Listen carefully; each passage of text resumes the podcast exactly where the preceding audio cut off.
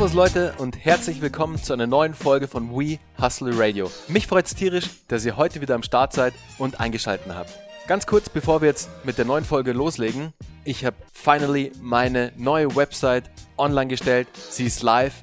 Unter bernhardkalemer.com erreicht er sie und ich habe mir natürlich ein cooles Special für euch ausgedacht. Und zwar erhaltet ihr mein brandneues E-Book 13 Must-Use Tools und Apps für mehr Produktivität, Zeit und Ausgeglichenheit for free. Geht einfach auf meine Website tragt euch für den Newsletter ein und ich schicke euch das E-Book direkt per Mail zu. Wirklich klasse Tools und Apps drin, die mir meinen Alltag als Unternehmer erleichtern, für mehr Zeit sorgen und mich vor allem am Ende des Tages ausgeglichener machen. Und ich glaube, Leute, Zeit können wir alle mehr gebrauchen im Leben. Und jetzt viel Spaß bei der neuen Folge von We Hustle Radio. Heute mit Till Schmidt von Consultport. Hi Till, mich freut's mega, dich heute für We Hustle Radio interviewen zu dürfen. Wir kamen ja über eine ganz andere Ecke eigentlich zusammen. Kannst du ja gleich mal auch im Podcast erzählen, wie wir uns eigentlich kennengelernt haben. Und jetzt würde ich einfach mal sagen, stell dich doch mal kurz unseren Zuhörern vor. Wer bist du und was machst du? Gern, hallo Bernhard. Mein Name ist Till Schmidt, 38, äh, bin ursprünglich Hamburger, bin seit vier Jahren in Berlin und in den Themen Beratung und auch insbesondere Digitalthemen unterwegs. Und ich bin der Mitgründer und Geschäftsführer von Consultport. Das ist eine Matchmaking-Plattform für Management- und Digitalberater an Unternehmen.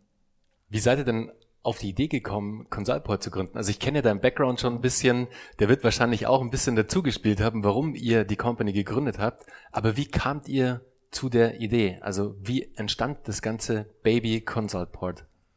Also mehrere Komponenten ne, spielen eine Rolle. Ne? Ich habe äh, meine erste Matchmaking-Plattform schon 2007 gegründet. Damals war es eine Matchmaking-Plattform für Unternehmer, Investoren und Dienstleister für den französischen Markt. Wie hieß die denn? Die hieß ventureclass.com. Die ist aktuell leider nicht mehr online, aber damals war schon so das erste Thema. Davor hatten wir auch eine Plattform gebaut, das war so wie ein Social Community Plattform, wie ein StudiVZ auch für den französischen Markt. Ähm, dann habe ich von Plattform-Business auch nochmal bei Helpling war ich verantwortlich für die weltweiten Marketingaktivitäten. Da ging es darum, Putzkräfte mit Privatpersonen und Büros zu verknüpfen. Ähm, und wir sind dann gestartet mit Consultport. Warum? Das ist auch eine Matchmaking-Plattform in dem Bereich, den wir sehr gut kennen. Ähm, alle Gründer sind A aus Unternehmensberatung, BCG und McKinsey. Zweitens kommen wir alle aus digitalen Themen. Ich selbst habe ja einige Sachen gegründet, waren auch in großen Startups unterwegs. Meine Mitgründerin, die war früher bei Google ähm, und jemand anders war früher auch in einer Dating-Plattform. Und das Dritte ist, wir kennen den Freelance-Markt ganz gut, weil wir selbstständig auch mal Beratungsprojekte gemacht haben. Und diese Kombination ist dann Consultport verbunden worden. Hm? Stark. Also ihr habt so sozusagen die ganzen Learnings aus den einzelnen Bereichen, weil ihr selbst auch wirklich selbst aktiv wart da drin, mitgenommen und ein neues Produkt, eine neue Dienstleistung, eine neue Plattform daraus gebaut am Ende. Genau, absolut. Ne? Super. Und das Problem, woher es resultiert, ist tatsächlich, dass Unternehmen ähm, Schwierigkeiten haben, den richtigen Digitalberater für ihre Projekte zu finden. Ne? Ähm, und einige, die sehr gut vernetzt sind, ja, typischerweise vielleicht in Berlin, ähm, die haben dann ihr Netzwerk ne, von den Digitalberatern, mit denen sie zusammenarbeiten können. Aber das, also ganz viele Unternehmen, die nicht irgendwie in Berlin sind oder einer der anderen digitalen Hotspots, haben da große Probleme, die zu finden. Und wir helfen denen, genau einen richtigen Berater zu finden, der sowohl inhaltlich als auch persönlich gut passt zum Unternehmen. Ich selbst bin ja auch in der Beratung unterwegs, Till, so haben wir uns ja auch kennengelernt. Du hast ja eines Tages vor, ich glaube, zwei, drei Wochen bei mir angerufen, beziehungsweise über LinkedIn genau. haben wir das erste Mal Kontakt gehabt und hast mich angeschrieben und dann haben wir telefoniert und es war super interessant, was ihr, was ihr anbietet mit Consultport und schwupps war ich auch schon registriert bei euch.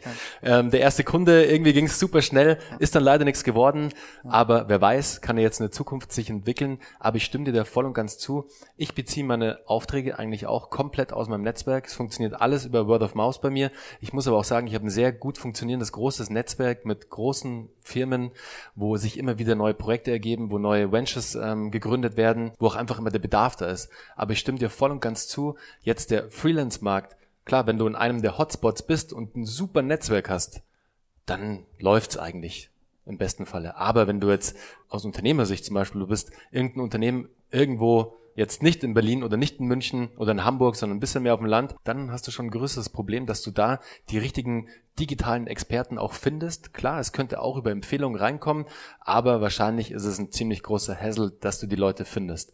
Und deswegen ist natürlich eure Plattform da perfekt. Ihr matcht die Leute. Du kommst jetzt als Freelance Berater sozusagen, wirst du erstmal in dem Onboarding-Prozess, da kannst du gleich mal was dazu erzählen. Ich habe ihn ja selbst gemacht, deswegen kenne ich ihn ja auch ein bisschen. Kommst du erstmal auf die Plattform, musst, ich glaube, ich bin nämlich einen Schritt übersprungen oder einen durfte ich auslassen, weil wir schon telefoniert hatten. Hast du dann einen persönlichen Call mit einem ähm, von euch von Consultport, gehst das Ganze durch. Davor wird ein kurzer Bewerbungsbogen sozusagen ausgefüllt, welche Interessen beziehungsweise in welchen Industrien man arbeitet oder wo man die Erfahrungen auch schon gesammelt hat, was die Spezialitäten sind, das Fachgebiet ist. Und dann geht's im Idealfall schon auf, die, auf den ersten Pitch zu. Ich hoffe, ich habe jetzt alles richtig wiedergegeben. Ja, ich bin ganz begeistert, wie gut du das alles wiedergibst. Ja.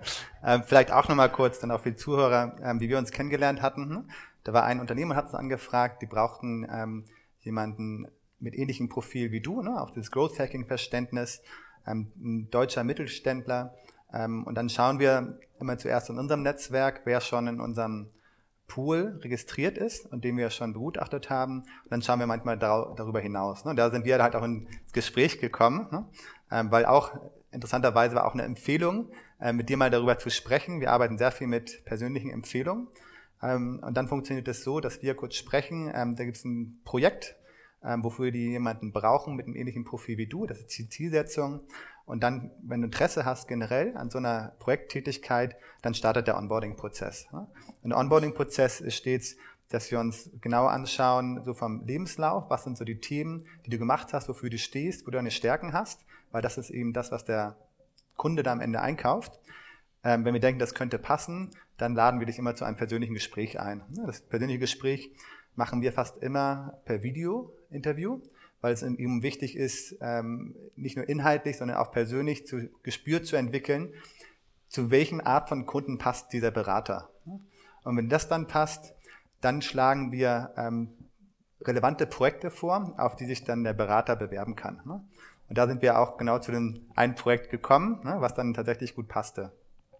Ich finde es vor allem super, dass ihr die Calls gleich über Video macht. Das finde ich mega wichtig. Finde ich auch sehr, sehr wichtig jetzt im, im ganzen Bereich Trust Building, Bonding etc., weil du sofort ein Bild von der jeweiligen Person hast. Du, du sprichst ganz anders mit der Person. Du hast gleich eine ganz andere Connection als übers Telefon. Also es ist viel emotionaler. Du bist viel schneller auch irgendwie einfach drin. Also man versteht sich schneller im besten Falle. Deswegen auch, liebe Zuhörer, ist gerade auch ein sehr spannendes Thema im ganzen Bereich Coaching. Wenn ihr als Coach vielleicht unterwegs seid, in dem ganzen Bereich One-on-One-Coaching und ihr wollt diese Coachings digital machen, gibt es zurzeit super spannende Funnel-Theorien und, und ähm, Funnel-Möglichkeiten, indem ihr relativ schnell einen Neukunden, den ihr vielleicht über Facebook-Ads generiert, auf eine kurze Landingpage ähm, leitet. Da gibt es ein kurzes Video von euch und sofort aber die Möglichkeit, ein persönliches Gespräch zu vereinbaren. Und im besten Falle closet ihr dann gleich den Deal auch in diesem persönlichen Gespräch und habt einen neuen Coaching-Kunden gewonnen. ist ziemlich spannend gerade. Da gibt's ganz coole, ganz coole Funnels gerade, die man aufsetzen kann, die relativ schnell funktionieren, ja. Ohne jetzt eine E-Mail, eine Newsletter-Journey aufzusetzen mit 20 Mails, die irgendwie jeden Tag rausgehen und du versuchen musst, am Ende dann nach der 20. Mail den Kunden irgendwie zu generieren, sondern relativ schnell über ein persönliches Gespräch und weiter geht's und du hast im besten Falle einen Neukunden generiert. Apropos Neukunde, Till. Wie macht ihr das denn bei Consultport? Also ich habe bei euch auf der Website gesehen, ihr arbeitet wirklich mit namhaften Unternehmen zusammen, also wirklich große, große Brands, große Unternehmungen, auch komplett international. Wie kommt ihr denn da an die B2B-Kunden? Also was macht ihr, um jetzt einen B2B-Kunden auf die Plattform zu ziehen mit den Beratern? Das habe ich verstanden. Das funktioniert über erstmal eine persönliche Empfehlung vielleicht, dann schaut euch den an, wenn er passt, kommt auf die Plattform, hat ein Profil bei euch. Aber wie schafft ihr dann, dass ihr einen B2B-Kunden gewinnt? Was macht ihr dafür? Wir haben das Glück, dass wir selbst sehr gut gestartet sind mit unserem eigenen Netzwerk. Dadurch, dass wir alle also knapp die letzten zehn Jahre in Beratungsumfeld und im Digitalumfeld unterwegs waren, können wir das ganz gut anzapfen. Und da sehen wir eben auch die Antworten, wenn wir mit den Personen sprechen, die in unserem Netzwerk sind, dass da ein großer Bedarf besteht. Ähm, das heißt, bisher ist fast unser gesamtes Geschäft über unser eigenes Netzwerk plus Empfehlungen entstanden. Zusätzlich, da sind wir aber tatsächlich noch in den Anfängen, ähm, schauen wir, wie wir das jetzt weiter hochfahren können. Ne? Aber im Moment sind wir tatsächlich recht ausgelastet mit den Anfragen, die wir bekommen über das erweiterte Netzwerk. Hm. Also man stößt dann natürlich auch irgendwann an eine Grenze, beziehungsweise ist dann Cap da und man kommt nicht über dieses Cap hinaus, weil das persönliche Netzwerk ist halt auch irgendwann mal abgeschrifft sozusagen. Und dann muss man sich Strategien entwickeln, wie man jetzt eben smart an neue B2B-Kunden kommt. Absolut, ne? das ist immer ein großes Thema. Ähm, und wir haben, also wir folgen mehrere Gleise. Ne? Ein Gleis davon ist, dass wir ein paar inhaltliche Themen aufbereiten, die den Kunden dann helfen und wir dadurch dazu an neue Leads, Leads kommen. Ne? Ein anderes Thema ist auch ganz frisch, dass wir ein Digital-Transformationstool ähm, erarbeiten, was dann wieder die Unternehmen nutzen können. Und das ist dann for free. Aber dadurch ist natürlich wieder ein Zugang zu neuen Kunden ermöglicht. Mhm. Also quasi Inbound Marketing und Lead Magnet mit einer mit einer kleinen Software Tool. Genau. Sehr, sehr gut. Das Thema Lead Magnets, super spannend, ist halt jetzt leider mit der DSGVO-Verordnung ein bisschen tricky geworden. Alles, nicht mehr alles funktioniert, was früher funktioniert hat. Oder man kann es natürlich immer noch machen. Ob man dann irgendwann mal auf die Finger geklopft bekommt, ist die andere Frage. Aber da ein, als Lead Magnet ein kleines Software-Tool zu entwickeln, finde ich super, weil es, wenn es funktioniert, einen direkten Mehrwert schafft. E-Books, whatever, alles langweilig, hat jeder schon tausendmal gehört, keiner hat auch mehr Bock, sich ein E-Book runterzuladen irgendwie, ist so mein Gefühl. Ähm, wenn dann Webinare funktionieren gerade sehr gut, so als Lead Magnet, aber eben auch ähm, Software-Tools funktionieren auch super. Deswegen da macht ihr auf jeden Fall alles richtig und mit Inbound sowieso. Weil wenn du guten Content schaffst, wenn du Mehrwerte schaffst, die den B2B-Kunden weiterbringen, wo er sich auch ein bisschen verliert, dann in der Consultport-Welt einfach unterwegs ist und euch, und das ist das Allerwichtigste, auch für euch, liebe Zuhörer, als Experten wahrgenommen zu werden, dann seid ihr da angekommen, wo ihr hin wollt. Weil wenn ihr die Experten seid für Freelance, Digitalberater im Kopf des Unternehmens, des B2B-Kundens, dann vertraut ihr euch so, dass der nächste Freelancer garantiert über euch gebucht wird. Und da vielleicht zu ergänzen, genau das, was du gesagt hast, wir kommen eben nicht rein aus der herkömmlichen Beratung, sondern kommen halt irgendwie mit sehr viel Digitalexpertise mit und von Company Building. Das heißt, wir sind halt auch der produktfokussiert und wollen genau so ein kleines Software-Tool bauen, weil das eben viel spannender und relevanter ist für unsere Kunden, als jetzt das nächste White Paper zu schreiben. Hm. Absolut, und ihr sammelt halt auch toll Daten. Also das ist natürlich dann wieder der, der nächste der nächste Pro für, für ein Tool. Jetzt nochmal ganz kurz zurückgesprungen, weil die Frage wollte ich vorhin noch stellen, die ist auch ganz kurz nur, wie kamt ihr auf den französischen Markt mit den ersten Plattformen, die du gestartet hast? Die äh, Venture Class. Ja. Damals ist das, ähm, das war mein letztes Jahr meiner äh, Business School. Ähm, und da waren wir auch schon, in, während der Uni haben wir dann die erste Plattform gelauncht. Das war dann, das hieß damals Tista Twile, Spinner Netzwerk. Das war so das französische StudiVZ. Ähm, haben dann gemerkt, das war auch so einer der, der großen Learnings, ähm, für bestimmte Themen musst du extrem schnell sein, ähm, wenn das gerade große Player gibt, die das international ausrollen. Ne? Und man das wirklich auch mit Marketing-Ausgaben ähm, schnell den Markt erobern kann. Ne? Und das, da waren wir halt deutlich zu langsam. Dann haben wir uns geschaut, auch so vom, wir haben die Plattform, die hatten wir aufgebaut und haben geschaut, wo, was sind eigentlich unsere eigenen Probleme. Und da sind wir dazu gekommen, wir selbst sind Unternehmer, ich hatte noch einen anderen Mitgründer, einen Ingenieur, und hat, haben wir uns überlegt, ähm, was suchen wir eigentlich gerade? Ne? Wir wollten unser Team aufbauen, wir wollten auch ähm, Angel-Investoren finden und die richtigen Dienstleister finden, die bereit sind, mit Startups zusammenzuarbeiten. Und da haben wir das nicht gefunden, wieder an die Grenzen gestoßen. Es gab so Business Angel Netzwerke, die waren überall zerstreut. Es gab auch ähm, viele Angel Investoren, die neu dazugekommen sind, weil es gab auch gerade eine Regulierungsveränderung im französischen Markt, dass man, ich glaube, über 50 Prozent der Investments, wenn die in Verlust geraten, abschreiben konnte und dadurch natürlich den Markt stark vergrößert haben. Ähm, dann haben wir gesagt, da es das nicht gibt und wir haben sehr viele Leute getroffen, die genau das gleiche Problem hatten, haben wir dann Venture Class gegründet. Okay, verstehe. Wie seid ihr denn heute mit Consultport finanziert? Seid ihr gebootstrapped? Habt ihr eine erste Seed-Runde schon gefahren oder wie sieht es da aus bei euch? Ja. Im Moment ähm, haben wir auch das Glück, dass es sehr gut gestartet ist und wir uns selbst finanzieren. Ne? Es ist ein ähm, Geschäft, was halt sehr nah sag ich mal, am, am Cash ist und wir so organisch gut wachsen können. Dass man im Vergleich zu einem anderen Business, wo ich war, ne, wo man ähm, extrem viel Geld braucht, um den Markt einzunehmen. Ne? Bei unserem Thema mit ConsultPort ist halt extrem wichtig, dass diese persönliche Beziehung mit den Kunden, das aufzubauen, die Qualität von den, vom Matchmaking, dass man das Projekt gut versteht und wirklich versteht mit dem Kunden zusammen, was gibt es da für Anforderungen ähm, und dann auch sowohl inhaltlich als auch den persönlichen Fit des Digitalberaters mit dem Unternehmen hinbekommt. Und das kann man eben nicht so einfach skalieren. Äh, man kann viele Teile automatisieren und das haben wir bereits gemacht. Deswegen sind wir aktuell in einer komfortablen Situation, dass wir noch aus unserem eigenen Cash das Business weiter vorantreiben können. Super. Das aller, allerbeste mit den wenigsten Strings attached sozusagen.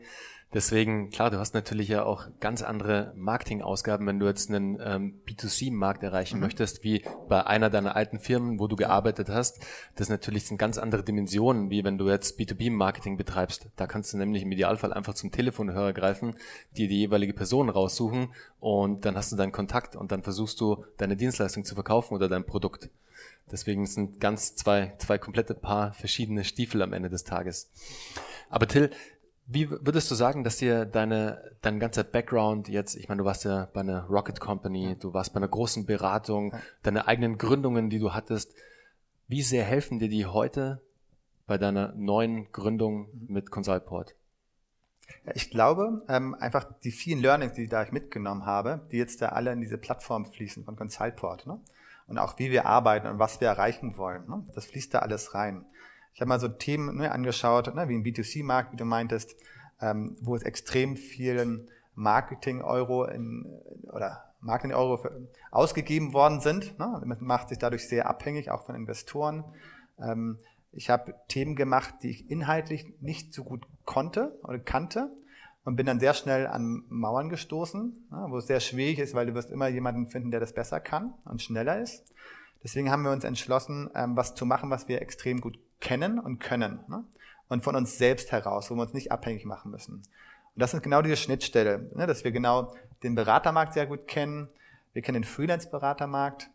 Wir kennen eben Digitalthemen, den Hintergrund von eigenem Gründer. Ich war ja auch im Gründungsteam von BCG Digital Ventures, wo wir Startups aufgebaut haben für Corporates. Ähm, mit Mitgründerin von Google ne, und selbst in der Gründungsszene unterwegs gewesen. Ähm, und darauf wollten wir uns fokussieren. Und ein Thema, wo wir nicht abhängig sind von möglichen Investoren, sondern uns selbst auch suchen können, mit wem wir dann zusammenarbeiten möchten, wenn es sich ergibt, dass wir eben noch vielleicht noch schneller wachsen wollen. Ähm, dieses ganze Learning und auch dieses Verständnis, was wir am Ende wollen als Unternehmer, ist eben in Consultport geflossen, ne? in das Thema als auch letztendlich in die, in die Entwicklung der Plattform. Ich glaube, das ist auch ein ganz wichtiger Punkt, den du ansprichst, Till, dass wenn du etwas gründest oder was eigenes machst, dann muss es etwas sein, für das du eine Begeisterung hast, wo du dich auskennst, wo du schon eine gewisse Expertise hast, wo du einfach auch weißt oder dir sicher sein kannst, auch wenn vielleicht eine Durchstrecke kommt und es vielleicht länger dauert, bis es anläuft und halt auch mal ein paar Euros abwirft, wirst du es weitermachen, weil es dir Spaß macht, weil du dich damit identifizieren kannst und weil es einfach deine Passion auch ein bisschen ist. Wenn du jetzt ein Thema machst, das du nur aus dem einzigsten Grund machst, hey geil, da gibt's einen Markt, den macht noch keiner, da springe ich jetzt rein und mache ein Produkt und das wird schon alles. Ich glaube, das sind oft dann die Gründungen, die relativ schnell, wo der Atem ausgeht und man es dann nicht zu Ende macht. Weil du einfach, du brauchst, es braucht halt einfach alles Zeit, bis es anläuft. Und wenn du dann dich nicht damit zu 100% identifizieren kannst, dann hast du nicht den langen Atem, den du halt oft brauchst als Gründer. Ja, da würde ich auch noch gerne mal einsteigen. Also ich glaube gerade, wenn man jung was neu gründet, dann ist das vielleicht auch noch gar nicht so relevant, welches Thema. Man will einfach schnell lernen. Man lernt einfach von der Arbeitsweise her. Aber schon mit dem Hintergedanken, hey, ich will einfach mal lernen, wie man was gründet. Ähm, und die Phase, die sind wir halt schon durchgegangen. Ne? Jetzt geht es darum, ähm, mit was für ein Thema möchte ich mich in den nächsten vier, fünf, sechs, sieben Jahren beschäftigen? Das war auch ein relevanter Punkt zu der zu dem, was ich vorher gemeint hatte. Warum Consult und warum dieses Digitalthema? Es bringt uns einfach extrem viel Spaß. Ne? ähm, sowohl uns mit den Beratern auszutauschen, zu schauen, ähm, welche Projekte für die passen könnten, inhaltlich auch manchmal ein Sparing anzubieten, ähm, als auch mit den Kunden viele ähm, Digitaleinheiten oder machen irgendwelche Projekte oder bauen neue Geschäftsmodelle auf, mit denen zusammen die richtigen Personen zu finden und das Matchmaking zu machen. das bringt einfach extrem viel Spaß. Ne? So haben wir uns auch kennengelernt, was mir auch Spaß bringt. Und ähm, das ist eben auch, wo ich sehe, die nächsten fünf, sieben, zehn Jahre ähm, wird es nicht weniger werden, sondern es wird immer mehr Spaß bringen. Ne? Und das Thema wird auch immer relevanter werden. Liebe Zuhörer, wenn ihr jetzt das Smile auf, auf Tills Gesicht gesehen hättet, dann seht ihr wirklich, dann würdet ihr sehen, wie sehr Till für das Thema brennt. Also man glaubt ihm auch, dass das genau sein Ding ist, dass er da gefunden hat mit Consultport, dass er da auch die nächsten fünf oder sogar zehn Jahre draufbleiben wird und weiter Gas gibt und das ganze Projekt so weit ausbaut, dass es halt dann mal eine große, große Company ist, im besten Falle. Cool, Till. Mich würde mal interessieren, was ist denn dein Insight für 2018? Also was ist dein Tipp jetzt aus dem Marketing, vielleicht auch ein Growth Hack, whatever? Was ist dein Insight für 2018? Also muss ich überlegen. Ähm, ich denke mal an so, so Marketing-Themen. Ja? Also ein Thema, was, glaube ich, schon gestartet ist, schon länger unterwegs, ist immer das, das Thema B2C-Bereich, das Influencer-Marketing. Ja? Das haben wir schon, habe ich auch mal vor zwei, drei Jahren thematisiert. Ja? Da gibt's immer noch Potenzial und da sind halt schon einige Unternehmen extrem stark gewachsen, ähm, wie sie es schaffen, mit relativ günstig an, ähm, an, an die Kundengruppen zu kommen und über Influencer, die nicht unbedingt jetzt die Top-Tier sind, so meistens das Second-Tier, weil dann die, jeder Euro Spend effizienter eingesetzt ist oft. Und da die tatsächlich so einen Einfluss haben auf die Endkunden, ähm, lohnt sich jeder Dollar deutlich mehr als in anderen Marketingkanälen. Das haben wir jetzt in einigen zu B2C äh, Direct-to-Consumer-Brands gesehen, im Lifestyle-Business, im Gesundheit, im Fashion, im Fitnessbereich. Ja? Ähm, was ich spannend finde, ähm, wie kann man das eigentlich nutzen, um in ganz andere Bereiche reinzugehen? Ja? Da ist, glaube ich, noch ziemlich viel Potenzial. Ja? Ähm, also selbst in, also im B2B-Bereich, ja? wer sind da wirklich ähm, relevante Personen, mit dem man da zusammenarbeiten kann und durch diese Zusammenarbeit ähm, sein Marketing-Ausgaben deutlich effizienter einsetzen kann als bei anderen Kanälen. Das finde ich zum Beispiel ein Thema, was ich sehr spannend finde. Vielleicht ein anderes Thema, das habe ich vor kurzem jetzt beobachtet, das fand ich auch sehr interessant, das ist so ein kleiner Hack. Ja?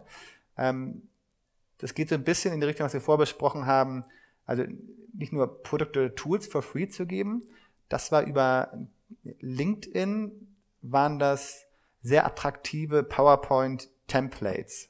Ja? Ähm, und um an diese ranzukommen, welche, womit man, man glänzen kann bei jeder Präsentation, ähm, musste man nicht nur seine E-Mail-Adresse hinterlassen, das war früher immer so, sondern man musste einige Aktionen machen. Und einige Aktionen waren eben das ähm, Kommentieren, ja, das Liken. Das haben wir früher, ne, solche Themen haben wir bei Facebook gemacht und das aber jetzt bei LinkedIn. Und dadurch hat diese Aktion ein extrem äh, großes Momentum bekommen, ähm, was sie sonst wahrscheinlich mit sehr, sehr viel Geld nur erreicht hätten können. Das finde ich auch zum Beispiel spannende kleine äh, Growth Hacks im B2B-Bereich. Cool. Der LinkedIn-Post war das ein stinknormaler Post im Endeffekt, der halt mit den verschiedenen Instructions dann angegeben war. So, okay, was du dafür tun musst, ist, like diesen Post, kommentiere und dann bekommst du per PN ähm, die Preise zugeschickt, oder? Genau, nur es startet natürlich immer zuerst die Attraktivität zu zeigen. Dass man, wenn man Interesse hat, ne, in Schnellmodus wurden dann die ganz tollen fancy Slides, mit denen man jemanden beeindrucken kann, gezeigt. Ähm, das heißt, man hat Interesse dran, die umsonst runterzuladen. Und wie man die dann bekommt, dann muss man ein paar Aktionen machen, genauso wie du es gesagt hast. Stark. Liebe Zuhörer, kleiner Mini-Hack für euch. Also wirklich, der ist Mini und wahrscheinlich kennen ihn auch schon die meisten von euch, aber es fällt mir gerade nur ein. Wenn ihr mal eine schöne Präsentationsvorlage sucht und das Ganze for free, schaut einfach bei canva.com vorbei, gibt super Vorlagen, ist for free, könnt ihr nutzen und habt auch geile Designs, relativ schnell befüllt mit eurem Content und ihr glänzt bei jeder Präsentation relativ schnell auch, ohne dass ihr irgendeine Aktion bei LinkedIn machen müsst. Nur als kleiner Mini, Mini, Mini-Tipp. Also schaut's euch's mal an. Till, hast du noch irgendwie in deiner Zeit als Unternehmer oder als du bei den verschiedenen Startups gearbeitet hast, hattest du da irgendwann mal den mega Growth Hack, wo du dich heute noch daran erinnerst und dir denkst, wow, okay, krass, das Ding ist wirklich durch die Decke gegangen? Also was wir mal gemacht haben, was ich ganz spannend fand, es hat auch Spaß gemacht und es hat auch für Wachstum gesorgt, ist, dass wir uns an einem anderen großen Event orientiert hatten. Ne? Damals gab's ein, ähm, kam der neue James Bond rein Und ich weiß nicht, ob du dich erinnerst, ne, von Edeka gab es den bekannten Spot äh, Du bist geil. Ja? Und wir haben das analog ein bisschen gemacht von äh, alles in, in den James Bond-Stil umgemünzt. Ähm, das hatten wir bei Hapling gemacht. Ne? Hat viel Spaß gemacht, weil es ging darum, tatsächlich auch kleine Videoclips zu schaffen, die man sich dann gegenseitig auch schicken konnte. Ne? Ähm, dass du halt dann der, der Agent bist oder du bist einer von den, ähm, von den Bösewichten von den James Bond-Filmen. Ähm, das natürlich verknüpft, ne, der ganzen, ganzen Funnel längst vom Content her, dann die entsprechende Landingpage, dass man das auch teilen konnte, die Videos, um letztendlich nachher in den Helpling Funnel zu landen. Ne? Ähm, das hat Spaß gemacht, ja, ähm, hat auch viel noch zum Wachstum beigetragen. Ähm, ist aber insgesamt nicht ganz einfach, ähm, das sehr groß zu machen. Ne? Okay, aber trotzdem sehr interessant. Wie habt ihr dann den, die Clips produziert? Eher so low-budget-mäßig mit den Mitarbeitern von, von Herbling oder seid ihr da ein bisschen einen Schritt weiter sogar gegangen? Ja, ähm, wir haben es tatsächlich auch mit einer sehr jungen äh, Produktionsfirma, die ich auch gern weiterempfehlen kann. Also gebt mir Bescheid, ja, es gibt keine Referral Fees, aber das haben ganz tolle Arbeit geleistet ähm, und haben uns da einen ganz tollen auch Videoclip produziert ne, und waren sehr engagiert, ähm, mit uns das Thema voranzutreiben. Ne. Ähm, und da wir auch nicht zu viel Budget da ausgeben wollten, ähm, haben wir auch ein, ne, ein gutes Setup gefunden, ne, was auch für die junge Firma dann passte. Ne. Und vielleicht mir fällt jetzt auch noch mal so ein zweiter vielleicht kleiner Hack ein. Immer her damit, immer her damit. Also muss wahrscheinlich jetzt ein bisschen gerade tiefer treiben, was ich glaube auch ganz gut funktioniert hat. Ähm, das war einer der Errung also einer der Insights, die wir hatten, letztendlich bei, auch bei Hapling, wir haben eine Plattform, ähm, wo wir Putzkräfte an, ähm, an Personen, an Privatpersonen und Büros vermitteln. Und es natürlich, weil gerade wenn die in den privaten Haushalt reinkommen, ähm, extrem persönlich ist. Ne? Das heißt, die Putzkräfte sind ja auch alle, oder Reinigungskräfte sind auch ähm, alle sehr persönlich, haben eine eigene Persönlichkeit. Und im aktuellen Markt, normalerweise läuft es eben viel über Empfehlungen. Ne? Oder man sieht so kleine Handzettel. Dass eine, jemand sagt, ich suche gerade jemanden, einen neuen Kunden, ähm, mit wem könnte ich denn da, ähm, oder wer hat Interesse daran, ne? ähm, an so Reinigungs, einer Reinigungskraft. Und das zu schauen, wie man das im großen Stil machen kann. Ne? Das heißt, wir haben auch sehr viele, die sagen, sehr persönliche Nachrichten, dann geschrieben, tatsächlich von echten Putzkräften und das dann über auch Offline-Marketing und mit Online-Marketing verknüpft verteilt, um letztendlich auch das Statement zu machen, das sind alles Personen, ne? ist sehr persönlich auch die Zusammenarbeit und wenn das für dich passt, dann kannst du die über uns buchen. Ne? Das war auch eine schöne Aktion und auch sehr gut funktioniert. Ja, finde ich eine finde ich eine super Idee. Funktioniert auch super im E-Commerce, wenn du den Paketen, die du verschickst, machen die Kollegen von 43,5. Ja. Sneaker Store Mr. Krever, einer der Gründer, war auch schon im Podcast und hat mir das Ganze erzählt, wie sie die Pakete verschicken an ihre Kunden, wie sie einen ähm, wirklich so einen Circle of Trust auch bilden, mhm. dass wirklich die also eine eingeschworene Community am Ende des Tages ist, was sie da auch wirklich erreicht haben. Aber sie legen sozusagen der Packager, der das Paket fertig macht, legt nochmal eine persönliche Note mit rein wünscht dem Kunden viel Spaß mit den Sneakern, unterschreibt auch persönlich. Also es gibt eine sehr persönliche Note am Ende des Tages, finde ich super. Weil du ja oft leider im E-Commerce, wenn du jetzt vor allem bei größeren Brands bestellst, ist es halt sehr unpersönlich am Ende des Tages. Klar liegen irgendwelche Flyer drin und so, aber das sieht eh keiner an. Aber wenn da auf einmal eine handgeschriebene Note dabei ist, das ist ganz was anderes. Da hast du auf einmal eine ganz andere Connection zu dem Brand dann auch wieder. Hat mich gerade daran erinnert. Super. Sehr cool. Und die Kunst daran liegt dann, diese persönlichen Nachrichten also auf sehr hohem Volumen zu machen. Mhm. Till, hast du für meine Zuhörer, hast du einen Buchtipp für uns? Was hat dich denn als letztes wirklich krass inspiriert? Welches Buch hast du gelesen? Es kann ein Fachbuch gewesen sein, kann aber auch ein Roman gewesen sein. Also wirklich mhm. egal, was hat dich so richtig umgehauen? Also ich, also ein Buch fand ich, ich lese tatsächlich mehr Bücher auch so im Gründungsumfeld. Ne? Ich fand, das kennst du wahrscheinlich auch von Ben Horowitz. Ich glaube, das hieß The Hard Thing About Hard Things. Ja? Ähm, das fand ich extrem gut, weil es auch nochmal dass diese Romanze von Unternehmertum äh, den Schleier wegnimmt. Ne? sondern wirklich nochmal aufzeigt mit vielen Anekdoten und auch Tipps, ähm, dass es wirklich tough ist, ne? Unternehmer zu sein. Ne? Das ist nicht schwierig. Ne? Äh, das ist nicht einfach, ja, sag ich mal so. Ähm, deswegen fand ich das eine ganz gute Lektüre, die ich immer weiterempfehlen kann. Ein anderes Buch ist, kennen auch wahrscheinlich viele to One von Peter Thiel. Ähm, was ich immer toll finde daran, dass es inspiriert, noch ein bisschen weiter und größer zu denken. Ne? Nicht dieses Inkrementelle, sondern wirklich Disruptive. Wie kommst du eigentlich in den Markt rein oder baust ein Unternehmen auf, wo du wirklich die Welt dann anders funktioniert? Ne? Ich fand vor allem bei Ben Horowitz den Part wirklich krass, wo seine Frau keine Luft mehr gekriegt hat und so halb gestorben wäre und er aber gerade auf VC Roadshow war, irgendwo halt unterwegs war und das Ding halt auch zu Ende gemacht hat. Also er ist dann nicht nach Hause geflogen, sondern hat das weiter durchgezogen und das hat natürlich auch nicht gerade für positive Effekte in der Beziehung wahrscheinlich gesorgt am Anfang, aber ähm, seine Frau hat es zum Glück überlebt und es hat alles funktioniert, aber das hat, das hat mir wirklich die Augen geöffnet, so wow, okay, krasse Nummer. Da liegt eigentlich die Frau, da gibt es krasse Probleme zu Hause und da ist mit der Gesundheit was und er ist halt aber mit der Firma unterwegs und muss für die Firma gerade kämpfen. Ja, ja, und besonders, weil oft, sage ich mal, wenn man jetzt die PR-Stories liest, meistens nicht publik. Ne? Aber deswegen ist es halt umso spannender, darüber zu lesen. Die ganzen Fails und Fuck-Ups, die nicht das Licht erblicken sozusagen. Was war denn da dein größter Fuck-Up, Till? Oh, ich glaube, ich habe viele Themen gemacht, wo ich an meine Grenzen gestoßen bin, ja, und das immer als Learning verbucht habe. Ich habe ein großes Lernkonto, ja, Lernkonto nenne ich das, ne? Also ich habe es vorhin kurz erwähnt, zum Beispiel ist diese Plattform, die wir damals gegründet haben, Tista 12, das war diese StudiVZ im französischen Markt.